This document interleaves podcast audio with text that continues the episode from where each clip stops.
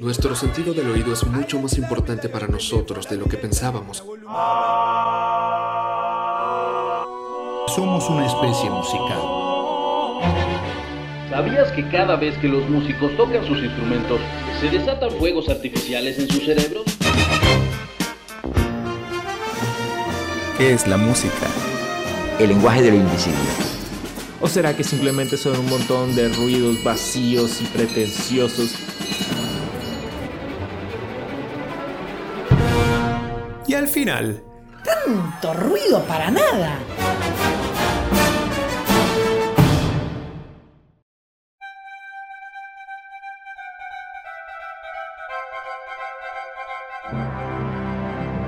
Bienvenidos a Tanto Ruido para Nada, episodio 3. Esto no es música, esto es ruido.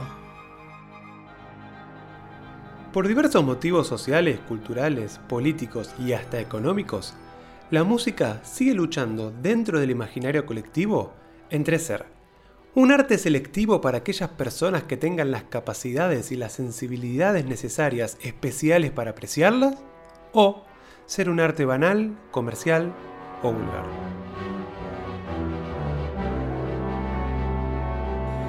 Pero, ¿estas sensibilidades realmente deben ser innatas? Como si una fuerza superior ajena a nuestra voluntad decidiera otorgarnos el don que nos permita apreciarla? ¿O puede cualquier persona apreciar cualquier música sin importar su condición social, económica o cultural? Somos Nicolás Kapustiansky y Agustín Tamaño, y en este tercer episodio buscaremos entender qué es la música. ¿Qué es lo que tiene que al mismo tiempo puede identificarnos y unirnos, como también generar una barrera para separarnos y distanciarnos con los otros? ¿Existirá en ella un lugar universal de encuentro?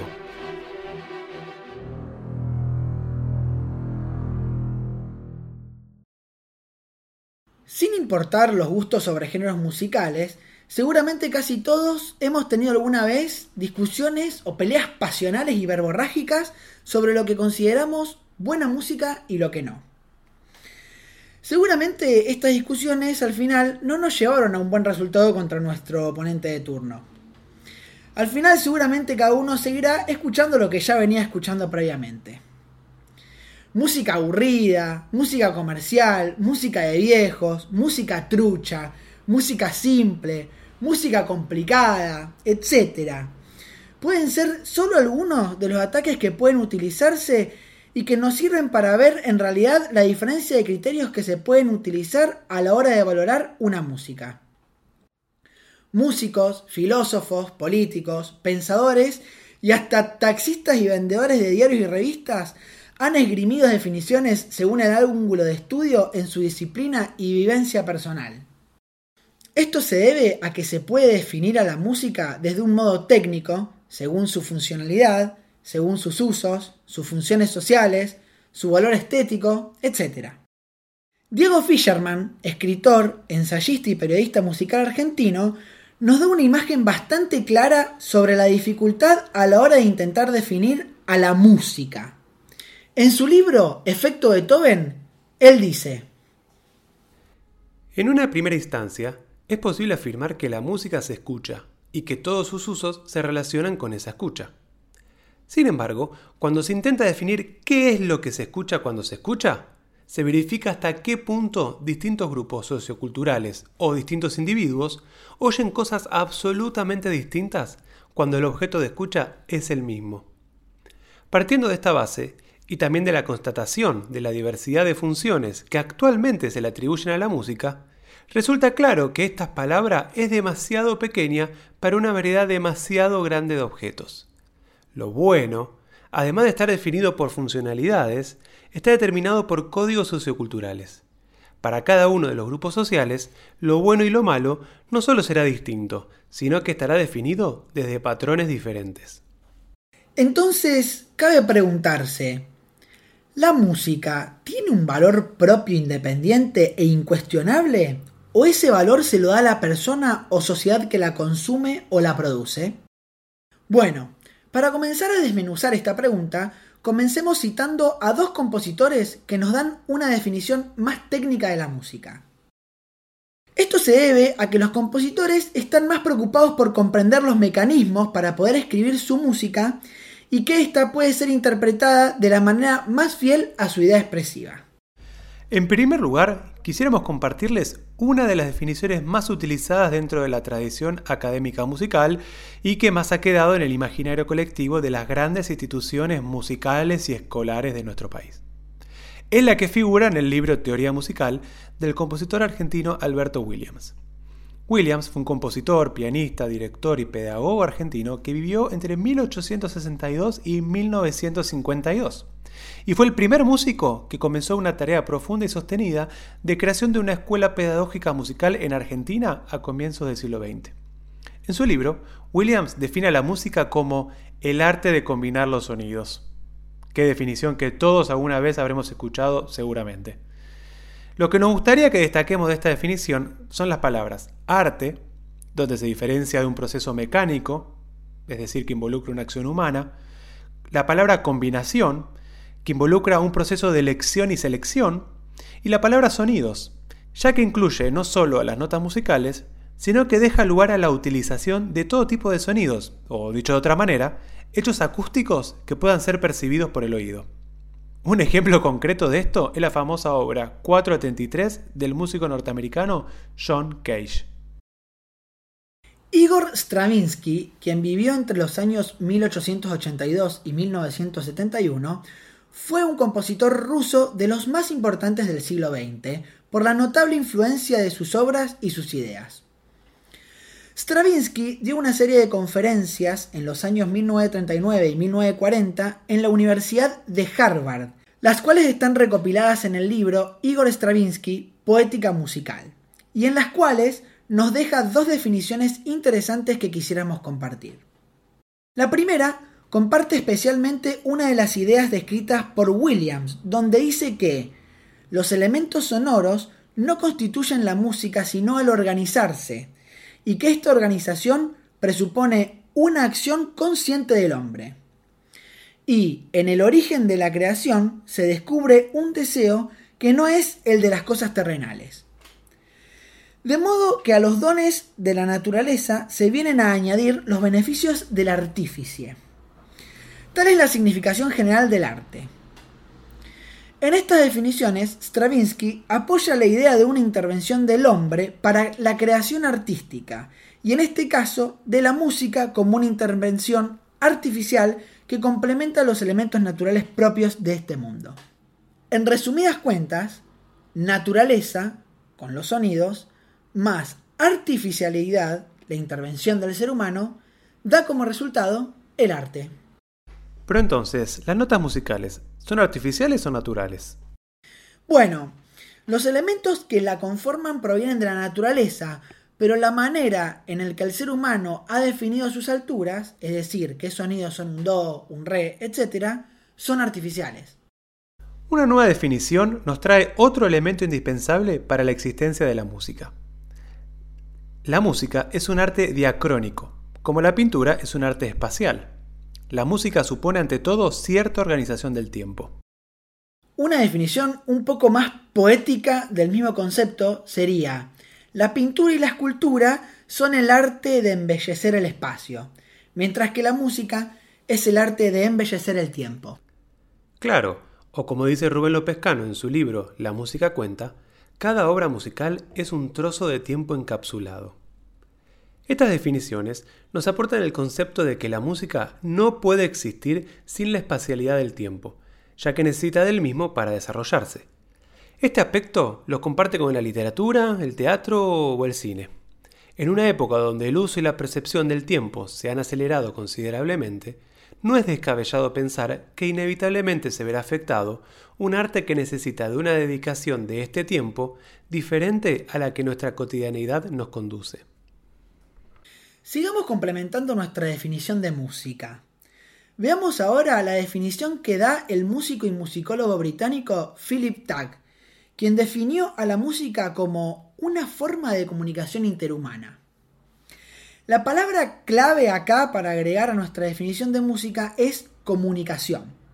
utilizado en un sentido amplio de la palabra, ya que no abarca solamente la idea de comunicación de un sentimiento o idea interna de un compositor al oyente, sino también al uso de la música como comunicadora de ciertos tópicos, como los que se utilizan en el mundo del cine, la televisión y la publicidad para generar en el espectador angustia, suspenso, miedo, épica, alegría o tantas otras emociones.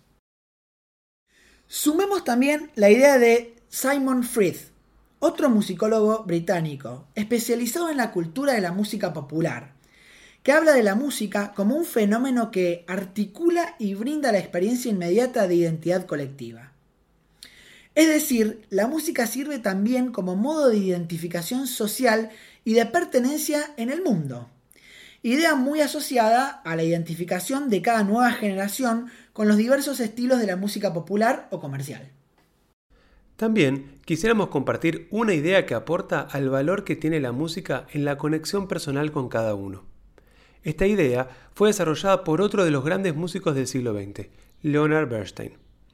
Bernstein, que vivió entre 1918 y 1990, fue otro de los músicos más influyentes y que más se ocupó de la divulgación musical pianista, compositor y director de orquesta, desarrolló al frente de la Orquesta Filarmónica de Nueva York una serie de conciertos didácticos llamados conciertos para jóvenes, varios de los cuales pueden, y recomendamos verlos, encontrar en YouTube. En el concierto denominado ¿Qué es la música? nos dice que la música no trata sobre cosas, que la música simplemente es, y que su verdadero significado se encuentra en lo que te hace sentir cuando la escuchas en la manera en que desarrolla sus melodías, sus armonías, sus ritmos y sus colores. Todo lo demás es artificial y no nos permite apreciar la verdadera esencia de la música. Podríamos decir que esta definición es propia de alguien que se dedica principalmente a la interpretación musical, es decir, a intentar descifrar a través de las partituras la idea original del compositor para transmitirla a un oyente. Para finalizar, no es menor recordar que también existe música cuyo valor reside en una funcionalidad específica. Por ejemplo, eh, acompañar un servicio religioso, entretenernos, complementar los efectos de una imagen, hacernos bailar, etc. Por lo que su valor va a estar puesto exclusivamente en la calidad de éxito de su propósito funcional. ¿Qué te parece, Nicolás, si resumimos un poco todo y vemos si logramos armar nuestra propia definición de música a través de las palabras claves que sacamos de las definiciones de todos estos referentes? Ok, eh, entonces las palabras más claves serían arte, combinar, organizar, naturaleza, artificialidad, sonidos, tiempo, comunicación, identidad social, sentimiento, expresión y funcionalidad. Exacto. En realidad los engañamos. El objetivo de este capítulo no era darles una definición exacta de lo que es la música, sino que podamos comprender que la música no debe nunca definirse por los gustos propios, sino por todos los elementos que la involucran. Decir, esto no es música, esto es ruido, según nuestros gustos estéticos, o definirla según el concepto actual de entretenimiento, deja de lado los conceptos esenciales que le dan valor al arte de la música. Es por esto que para hacer una valoración de la misma es importante conocer los elementos básicos que la componen. Total, al final del día siempre podemos elegir qué radio o playlist poner en nuestro celular.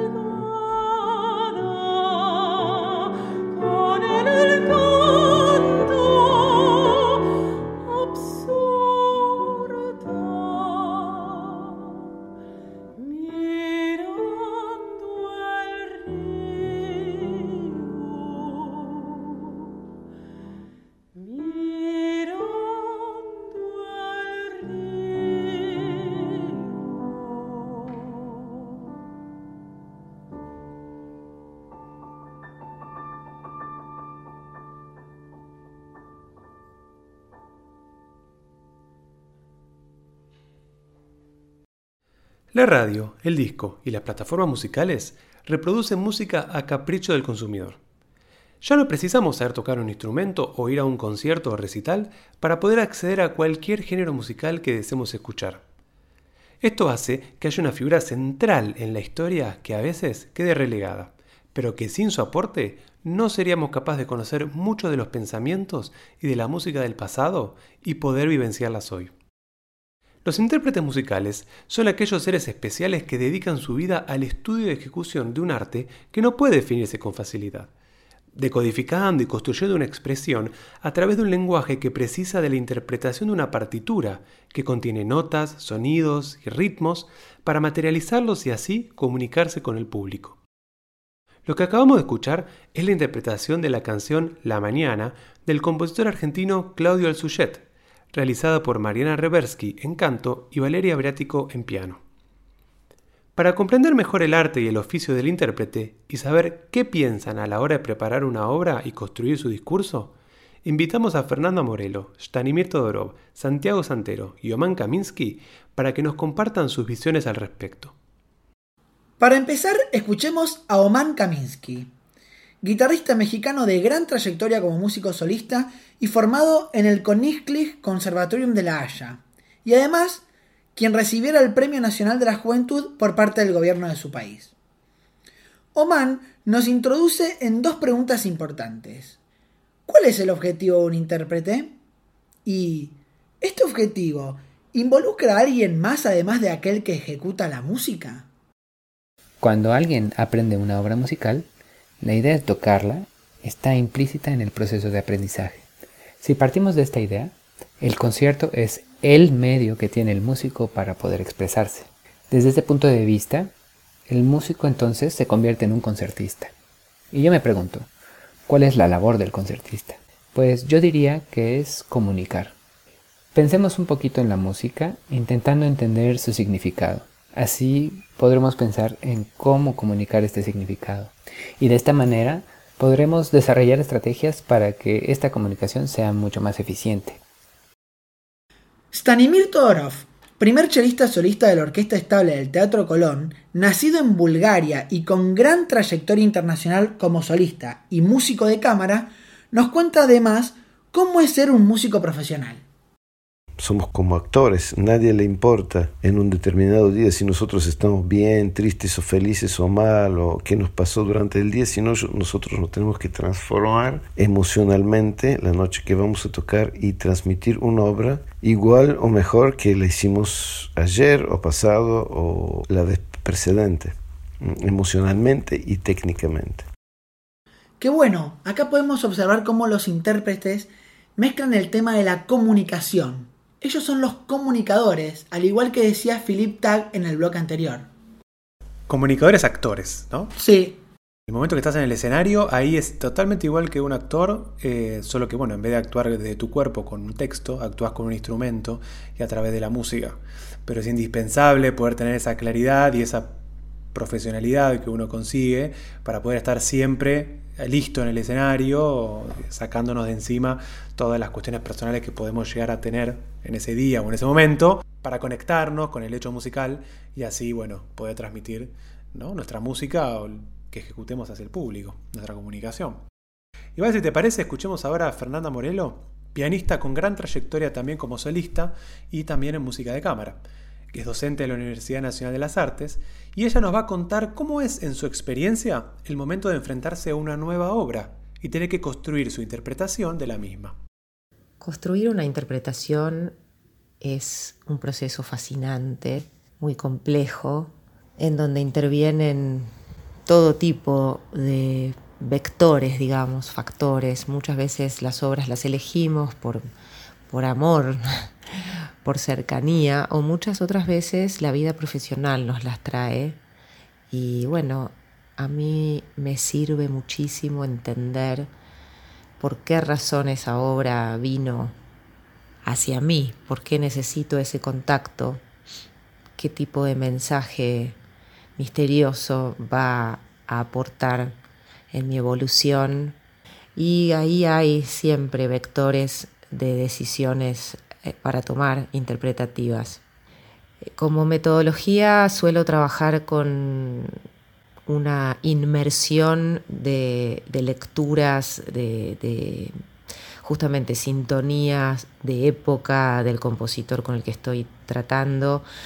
Eh, trato de conocer no solamente esa obra, sino el conjunto de sus obras y en lo particular algo que a mí me ha servido y me ha ayudado muchísimo es que si se trata de un compositor que ha dedicado parte de su producción a la canción de cámara, trato de ver qué poetas lo inspiraron, porque aún tocando obras instrumentales, me parece que hay mucha pista acerca de qué tipo de sensibilidad poseían o, qué los hacía cuestionarse o dónde estaba puesta la, la llama de la palabra y eso a mí me ayuda muchísimo a entender algunas maneras de construcción de ciertos discursos. Es indispensable entender que un compositor vive rodeado de una época que se expresa no solo en la música que escribe, sino que se expresa en, el estilo o en la estética o en los discursos o en los cuestionamientos que se hacen los artistas o que se hacía el mundo en ese momento. Y todo eso inevitablemente eh, influye al compositor y a la hora de entender una obra o de escucharla o de estudiarla, es entender que esa obra no es una burbuja, sino que inevitablemente está absorbida por todas estas situaciones de la época en la que le tocó ser compuesta por el compositor, que también no solo es una época, sino un lugar. ¿no? Pensar en Shostakovich en la época soviética con la opresión de un régimen contra un músico que puede haber vivido en otra época con más libertades, inevitablemente son reflejos de la música. Tal cual. Y si nos descuidamos, volvamos, volvemos a conectar con una de las palabras de las definiciones del bloque anterior, que sería la identidad social. Cada obra y cada compositor utiliza y, mm, digamos, moldea los sonidos para generar muchas veces representaciones de la sociedad y el contexto en el que está viviendo. ¿Y qué pasa cuando un músico tiene que preparar una obra nueva? Una obra que nace de este tiempo y que no tiene una referencia histórica de ejecución.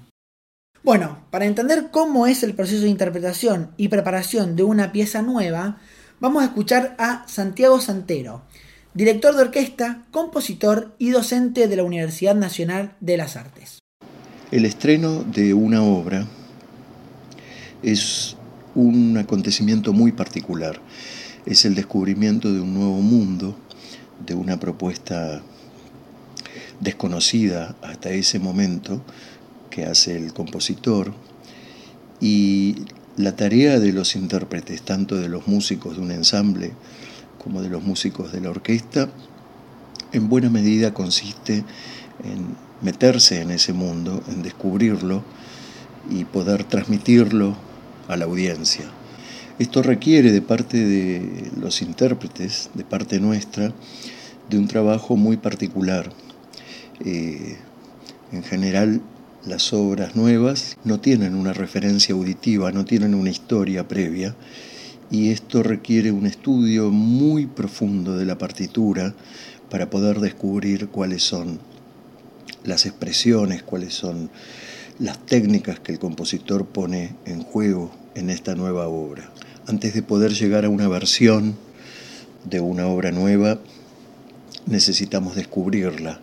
Una gran ventaja de la producción, del estreno, de la interpretación de obras actuales es que uno muchas veces tiene la oportunidad de trabajar con el compositor cerca y eso hace que las cosas sean mucho más fluidas y la solución de los problemas estén más, más claras eh, de parte del compositor hacia los intérpretes. Los que son músicos lo saben perfectamente, quizás los que no, son, no lo sepan, y está bueno aclarar que una partitura, por más que uno la llene de indicaciones, siempre hay un momento limitante. Un compositor nunca puede poner exactamente todo lo que quiere en una partitura, así como un escritor no puede poner exactamente todo lo que quiere en un guion o en una obra teatral. Hay algo que inevitablemente tiene que ver con la interpretación y bueno, el hecho de, tocar o ejecutar obras de compositores pasados eh, hace que el intérprete solamente pueda relacionarse o tratar de descifrar aquellas cosas que no tienen el texto a través de escritos o a través de terceros o leyendo bibliografías. Eh, pero cuando vos podés tener la posibilidad de trabajar directamente con el compositor, es una ventaja que es única este, y te permite resolver un montón de cosas mucho más sencillamente, o sea, te allana el camino de una manera única. Claro, porque el compositor es la fuente, es la fuente de, inspiración y de creación. Y hablar con él es hablar con la misma obra muchas veces. Yo hubiese querido un montón de veces como intérprete tener la presencia del mismo Bach para preguntarle qué quería decirme con el concierto que había escrito. La verdad que es una ventaja muy útil para los tiempos contemporáneos. Sí, igual también cabe preguntarse qué elementos coexisten a la hora de transmitir un mensaje o una interpretación de la música pura. En ese aspecto, eh, volviendo a Oman Kaminsky, nos va a guiar para comprender mejor el acto de comunicación de un músico en un concierto. ¿La música se comunica por sí sola? De alguna manera, pensamos que la música es una representación de las emociones, estados de ánimo, sentimientos, ideas de tensión, de relajación. Es como si la música fuese el lenguaje de las emociones. Y en este sentido, la música puede revelarnos la naturaleza de nuestros sentimientos con un detalle y veracidad únicos. Creo que lo importante es entender que aunque la música posee un valor único e independiente, a la hora de ser presentada en un concierto, se convierte en un arte escénico, en el que debemos utilizar herramientas histriónicas para lograr una comunicación más eficiente. Entonces podemos preguntarnos, ¿cómo es que nosotros comunicamos las emociones en la vida diaria? Pues de acuerdo a los estudios, transmitimos las emociones con el lenguaje no verbal. Y los principales canales de comunicación son la cara, el cuerpo, el tono de voz, en ese orden.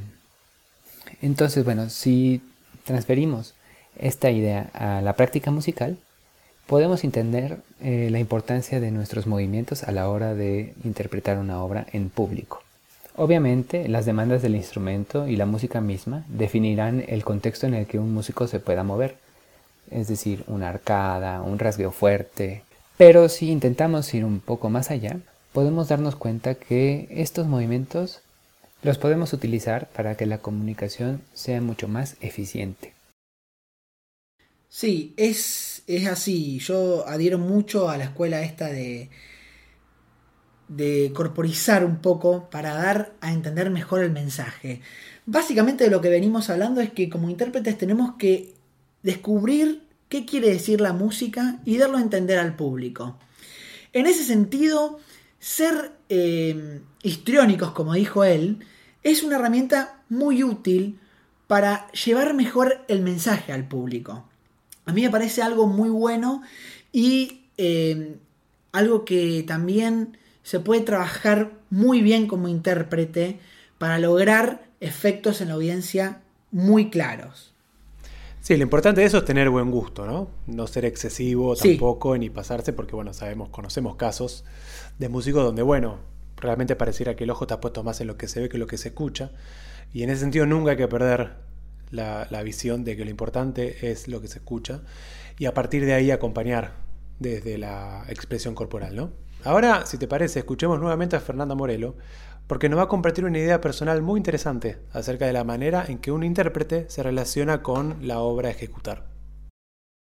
es un equilibrio muy, muy delicado el volver personal una interpretación de música que está escrita. Por otro, creo que es muy peligroso pensar en términos de lo expresivo, ya que expresar es poner afuera algo que está adentro y eso que por supuesto sucede, sí, sí creo que es peligroso tenerlo como primer em, factor de decisión, ¿no? porque eso implica que, esa obra está completamente en nosotros o nos pertenece por completo. Y yo creo que es mucho más interesante y, mucho más real también pensar en términos de sintonizar una energía, de sintonizar una frecuencia, ¿no? que tiene que ver con un estilo, que tiene que ver con un mensaje. Lo maravilloso de todo esto es que hay tantas interpretaciones como músicos existan y eso es lo rico y lo valioso y lo que hace que nuestro arte esté vivo. Muy interesante este concepto de sintonización, porque lo que hace es darnos cuenta que el intérprete, primero que ya al, solo hecho de estar frente a esa obra musical, inevitablemente pone su experiencia, su vivencia, su ser en esa interpretación. Pero tiene que entender siempre que no es eh, el compositor y no es su obra, entonces es interesante la, idea de sintonización como dos fuerzas que se unen y, juntas crean esa única interpretación de esa obra. No sé qué te pasa a vos, Agustín, cuando como te conectás con, no sé, cuando tocas eh, una obra de Bach o de cualquier compositor que sea, digo Bach porque sé que es uno de tus preferidos. ¿Cómo, ¿Cómo sentís esa relación de fuerzas entre el compositor que escribió la obra que vos estás tocando y, tu, y vos como el intérprete que la está ejecutando? Es interesante esto que decís de Bach, porque yo siempre lo uso de ejemplo con unas palabras que decía Nietzsche. Nietzsche dice que cuando escuchaba a Bach podía creer en Dios. Alguien que no creía en, ninguna deidad, al escuchar a Bach, que era un ferviente eh, protestante cristiano, puede entender el concepto de Dios. Y siempre que uno sintoniza con, con Bach, sintoniza con una espiritualidad increíble.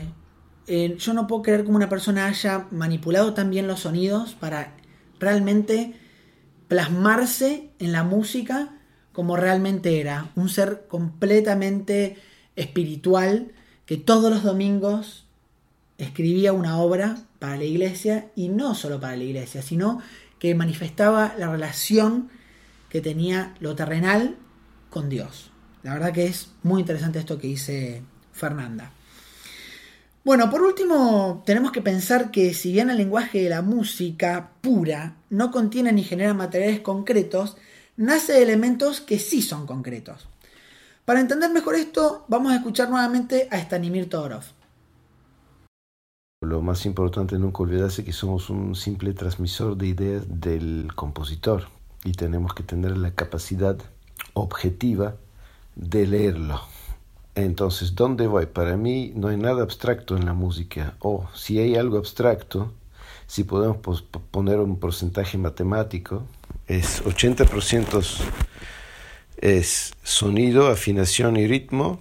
Hablando de punto de vista solamente de mi de punto de vista de intérprete, obviamente, son tres pilares muy importantes. Son tres reyes, como reyes que, dominan la interpretación, que son el ritmo, el sonido y, la afinación. ¿Y eh, por qué digo que no es nada abstracto? Porque esto es realmente absolutamente trabajable, calculable y se aprende, se aprende con el trabajo. Cuando, cuando esto está, 80% de la música y del trabajo está hecho. ¿Por qué? Porque la música suena limpia, porque todo suena solo, porque el compositor ya es tan genial lo que escribió que nosotros solamente lo tenemos que tocar, tratar de tocar lo más perfecto que podamos. Y ahí uno cierra los ojos y realmente se dice, se, ve, que, ve que tanto, le da tanto placer y tanto y le eleva tanto a esto porque está perfecto en todos sentidos. ¿no? Es un conjunto estético que, que es irreprochable. Y 20, capaz 20, el resto del 20% de la interpretación se puede decir que es algo personal o si se le puede llamar abstracta, pero bueno. Cuando uno ve a un músico eh, sobre un escenario, tiene que entender que por más que parezca que es sencillo y fácil y que pareciera que lo logra porque, digamos, tiene una conexión con algún elemento divino, en realidad detrás de eso hay horas y horas y horas y horas y días y meses y años acumulados de práctica de ese instrumento, de práctica de sonidos, de práctica de ritmos, de metrónomos que suenan sin cesar, de afinadores que vuelven loco a un músico marcándole eh, cualquier pequeña desviación que pueda tener en su, en su instrumento, en su sonido. Este, y y bueno, y a esto se refiere eh, Stanimir, se refiere a que el músico, primero, ante que nada, tiene que, tiene que poder tocar lo que está escrito este, y poder decodificar todas las indicaciones de la partitura lo más exactas posibles. Ya con eso, el camino está básicamente allanado. Lo que pasa es que, claro, obviamente hay obras más difíciles, obras más sencillas, obras virtuosas. Este, entonces no es tan sencillo poder lograr esos puntos para poder solucionar o poder ejecutar eh, las, eh, las, obras o las problemáticas técnicas que tenga. Pero sí es importante también que muchas veces se pone hincapié en, bueno, a ver, la inspiración personal. Y en realidad también hay una famosa frase que dice que todo es 99% trabajo y 1% inspiración. ¿no? Y que la inspiración hay que buscarla, la inspiración llega, pero si no hay trabajo y no hay una base técnica en lo que uno hace, la inspiración no va a rendir los frutos que tiene que rendir. Exacto, es como llevándolo a un paralelo de deportes, es como ver a Roger Federer jugar al tenis. Termina el partido y uno lo ve sin una gota de transpiración muchas veces, pero te impresionó durante todo el partido, golpes de revés al paralelo, puntos ganados impresionantes. Pero claro, horas interminables de entrenamiento. Lo mismo que Messi pateando un tiro libre, clavándola en el ángulo. ¿Cuántas pelotas tuvo que patear para lograr tener esa efectividad, no? En realidad muchas veces el talento se da desde la capacidad de trabajo que pueda tener esa persona, sea en la categoría que sea. Y ese es el, mayor talento que una persona puede tener, la capacidad de trabajo. Sí, definitivamente. Ahora pensemos eh, ¿Qué otros elementos deben conocer los intérpretes y trabajar a la hora de estudiar una obra? Otra cuestión es el lenguaje de los compositores. Eso también es algo que se aprende eh, y es obligación del intérprete conocer vastamente el repertorio, no solamente su repertorio personal de su instrumento, sino el repertorio eh, entero de cada compositor como para poder sacar conclusiones. Eh, es muy, muy importante de, realmente de, de, saber traducir el estilo de compositor y eh, todo lo que está marcado en la partitura. Es un faro para nosotros como para realmente entender de qué se trata también la forma Puede ser una pasacalia, puede ser una fuga, puede ser una forma de sonata, una suite. Eh, todo esto también es un indicador para nosotros. Podría agregar también, eh, obviamente, todo lo que es el estudio armónico de la armonía, mayor, menor, los modos antiguos, eh, en la música klezmer, la música oriental, el sistema de cuartos de tonos. Esto es un, un mundo que cada uno de nosotros tiene que absolutamente conocer, todo el análisis armónico también, polifónico, todas las reglas. De verdad que la música, la música tiene reglas y los compositores de antes tenían reglas y, las y había ciertas tradiciones que uno sabía que esto se hace de esta manera y listo, y no había discusión y el ritmo del idioma y todo esto está, está en la música y, muchas veces todo esto sale desde el folclore también, que está mezclado con, rítmico, con ritmos folclóricos. Todo que tiene que ver mucho con el texto, con el lenguaje, con la expresividad de cada país, con la cultura de cada país, con el idioma de cada país. Y lo mismo pasa cuando tenemos que tocar música instrumental. Se busca otra sonoridad, otra expresividad. Es muy, muy interesante.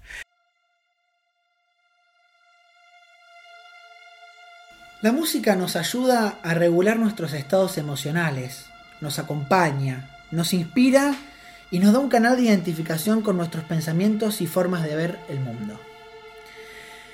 Ya dijimos antes que definirla solamente por nuestros gustos estéticos o funcionales es limitarla, sin poder aprovechar el poder que tiene de mostrarnos otras culturas, otros tiempos y otras formas de ver el mundo. Los músicos y músicas, las orquestas, las bandas, nos abren la ventana para poder ver estos diversos universos. Nosotros solo tenemos que ser valientes, respirar profundo y animarnos a asomar nuestra cabeza para ver y sentir lo desconocido, como nos cuenta Stanimir Todorov en esta última reflexión. Los seres humanos estamos a veces, no siempre, pero a veces, equivocados tratando de ir contra la naturaleza o tratando de inventar cosas que son demasiado complicadas o hacer cosas demasiado complicadas. Y en la música, al contrario, yo pienso que no hay nada complicado, simplemente uno tiene que abrir su, sus oídos, su corazón, eh, su mente y el gran compositor él mismo te muestra el camino. Muchas gracias por acompañarnos en este tercer episodio. Nuevamente los invitamos a escuchar la playlist preparada especialmente e inspirada en este episodio. Queremos agradecer inmensamente a Fernanda Morelo, Stanimir Todorov, Santiago Santero y Oman Kaminsky por regalarnos sus valiosos testimonios. También agradecer a Jos de arroba look at the parking lot y a Tamara Luz de arroba Tamara Luz Ferequian por el hermoso arte de tapa del podcast. Y a Aaron Gómez de arroba Aaron Gómez Music por la música que acompaña la introducción y el final de cada episodio. Muchas gracias por escucharnos y los esperamos en el próximo episodio de... ¡Tanto ruido para nada!